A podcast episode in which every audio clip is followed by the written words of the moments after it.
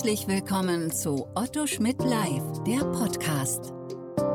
Neueste Urteile, wichtige Gesetze und Rechtsfragen, die die Branche bewegen. Hier kommentieren Expertinnen und Experten, deren Meinung Gewicht hat.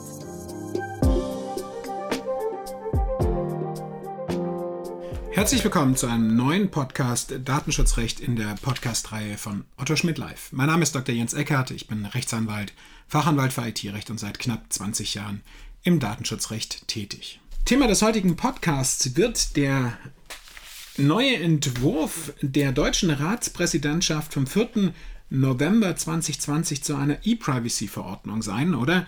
Bin fast schon geneigt zu sagen, ähm, der Podcast trägt den Titel Totgesagte leben länger.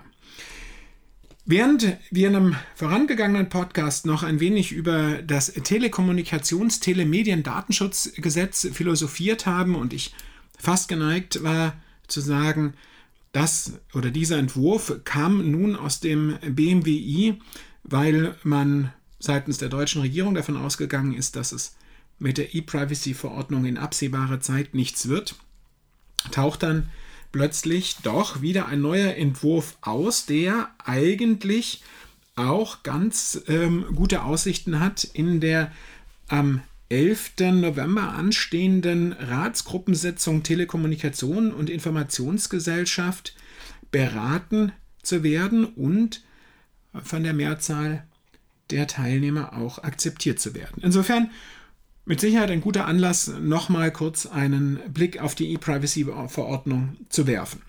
Was ist sie? Die E-Privacy-Verordnung löst die Datenschutzrichtlinie 2002 58 EG ab, die auch gerne als E-Privacy-Richtlinie bezeichnet wird, aber nicht, weil sie als E-Privacy-Richtlinie auf die Welt kam, sondern sie kam auf, auf die Welt als Datenschutzrichtlinie für elektronische Kommunikationsdienste und wurde dann 2009 durch die Änderungsrichtlinie 2936 EG zu dem Thema Security Breach Notification, aber auch zur Artikel 5 Absatz 3 äh, Cookie-Regelung geändert. Den Namen E-Privacy-Richtlinie hat diese Richtlinie 2002 58 EG, durch die sie ablösende oder zumindest irgendwann mal ablösende E-Privacy-Verordnung bekommen.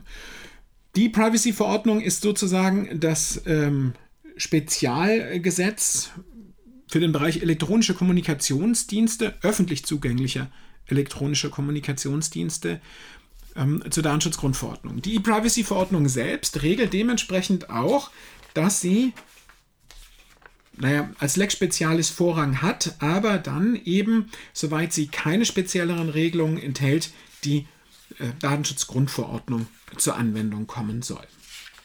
Sehr interessant ist der Anwendungsbereich, in dem Sie mich auch gerade ähm, blättern hören.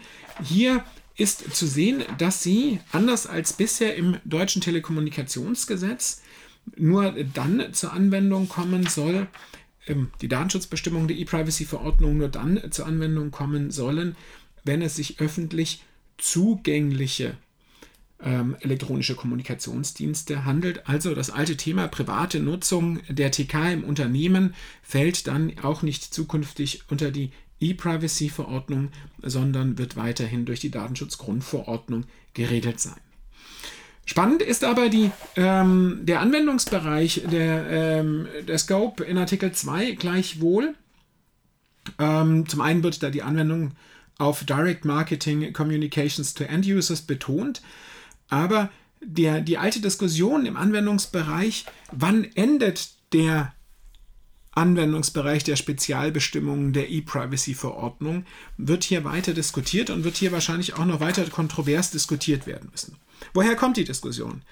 Im deutschen TKG haben wir die Vorstellung, dass der Schutz durch das Fernmeldegeheimnis, Artikel 88 der Datenschutzgrundverordnung, der dann durch die E-Privacy-Verordnung abgelöst wurde, so die Rechtsprechung des Bundesverfassungsgerichts, endet nach Ende der Kommunikation, wenn die Kommunikation so in die Hände des Empfangers gelangt ist, dass er sie selbst beherrschen kann. Das heißt also, eine zugestellte E-Mail ähm, ist nicht mehr durch das Fernmeldegeheimnis geschützt. Das Bundesverfassungsgericht hat zwar gesagt, dann muss auch im Rahmen der Interessenabwägung nach den allgemeinen Bestimmungen berücksichtigt werden, dass die Kommunikation oder die Daten, auf die man zugreift, aus dem äh, aus einem Fernmeldevorgang ähm, stammen, aber sagte dann doch, die Datenschutzbestimmungen des TKG kommen nicht mehr zur Anwendung. Und das war bei der E-Privacy-Verordnung schon immer ein wenig das Problem, weil sie diesen Endpunkt eben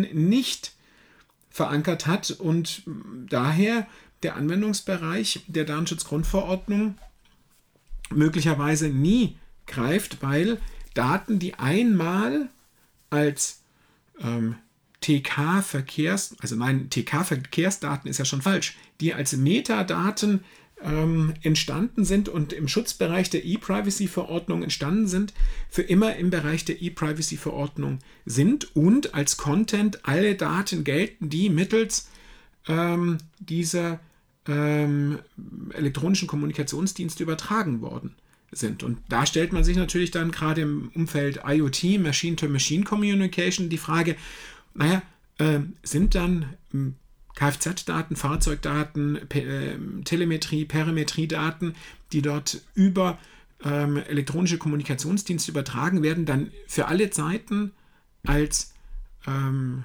Telekommunikationsinhaltsdaten, Content, Data geschützt oder eben nicht.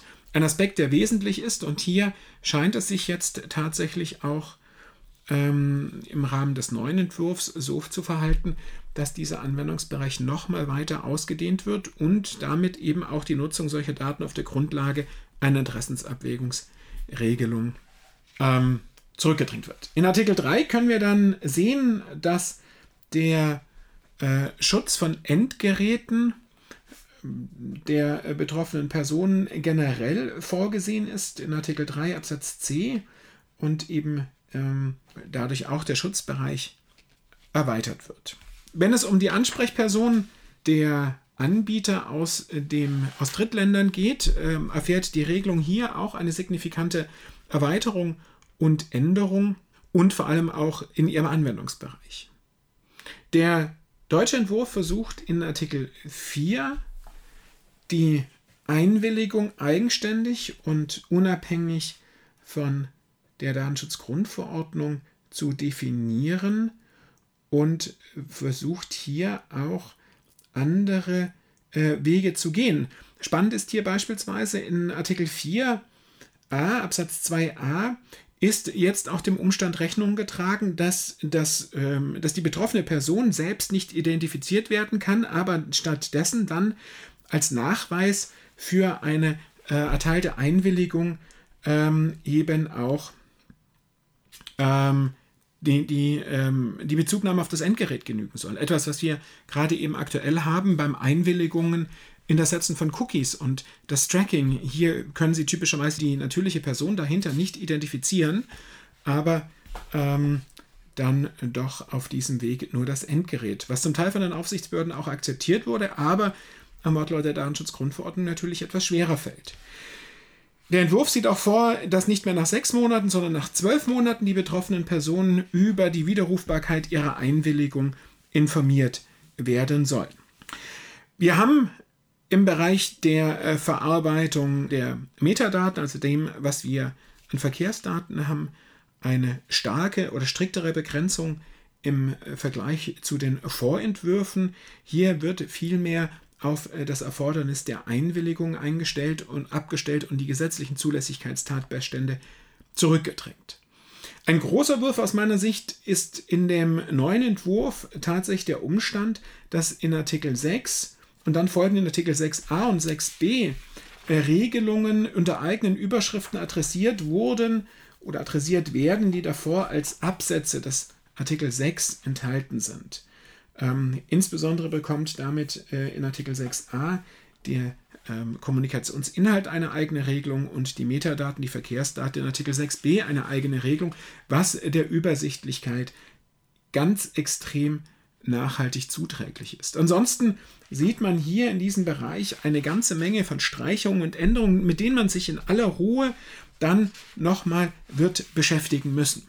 Die groß umstrittene Regelung äh, zum Setzen von Cookies in Artikel 8 ähm, ist tatsächlich auch ähm, weiter beschränkt worden und tatsächlich sind die bisher ähm, vorgesehenen Regelungen über das berechtigte Interesse und der Verarbeitung auf der Grundlage eines berechtigten Interesses, eine Interessenabwägung, dann hier erst einmal gestrichen und es wird hier stärker zurückgeschraubt auf gesetzliche Erforderlichkeiten zur Verarbeitung, also insbesondere wenn es um äh, Sicherheitsthemen geht oder das Ausspielen eines Updates, aber ansonsten eben die einwilligungsbasierte Gestaltung, die wir hier dann an Bord haben.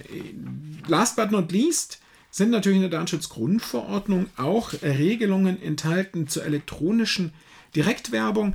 Ähm, hier wird der Artikel 13 der äh, Datenschutzrichtlinie 2002-58 EG aufgegriffen, der in Deutschland ja im Wesentlichen dann in äh, Paragraph 7 Absatz 2 Nummer 3 und Absatz 3 des UWG seinen Niederschlag gefunden hat. Die sind auch in der E-Privacy-Verordnung wieder mit drin. Und hier dann in Artikel 16, während die Überlegung, die wir heute im 7 Absatz 3 UWG, also die Bestandskundenwerbung äh, per E-Mail äh, für eigene ähnliche Produkte, recht weit ähm, sehen, ist nun im Entwurf vorgesehen, dass die nationalen Gesetzgeber gesetzliche Regelungen vorsehen können, wie lang Werbung auf diese Bestandskundenregelung gestützt werden kann. Das heißt, hier kommen sie tatsächlich an ein ähm, zeitliches Ende, was natürlich dann ähm, vielleicht aus der Sicht des einen eine Klarstellung ist, aus der anderen Sicht natürlich ähm, hier dann auch eine Begrenzung stattfindet. Findet aus meiner Sicht eine erhebliche Herausforderung statt, denn wer weiß, wie lange ein Kunde tatsächlich interessiert ist und ob das dann national geregelt werden soll und ob wir dann nicht wieder mehr Löcher als Käse haben, weil jeder EU-Mitgliedstaat das anders regelt, das wird noch eine Frage sein. Lange Rede, kurzer Sinn. Ich habe jetzt nur ein paar Highlights beleuchtet, die die Änderungen der deutschen Ratspräsidentschaft in der ähm, E-Privacy-Verordnung, in dem Entwurf der E-Privacy-Verordnung betreffen. Natürlich steckt da noch viel mehr Musik mit drin und Sie wissen genauso wie ich, dass jede Regelung im Prinzip heftigst umkämpft ist. Aber es lohnt sich auf jeden Fall, in die Regelung in den neuen Entwurf hineinzuschauen und dann werden wir mal sehen, ob es diesem Entwurf geht, wie allen anderen Entwürfen zuvor. Es hat ja jede Ratspräsidentschaft oder fast jede Ratspräsidentschaft einen neuen Anlauf genommen, wollte es schaffen und ist dann doch gescheitert. Möglicherweise bekommen wir hier dann doch noch eine E-Privacy-Verordnung schneller, als wir denken. Mit diesem kleinen Überblick über den neuen Entwurf der E-Privacy-Verordnung den ich mit Sicherheit äh, in einem, dem einen oder anderen Podcast im Detail nochmal zurückkommen werde, möchte ich heute schließen.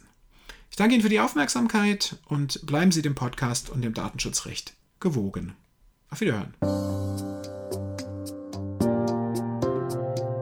Sie hörten Otto Schmidt live, der Podcast.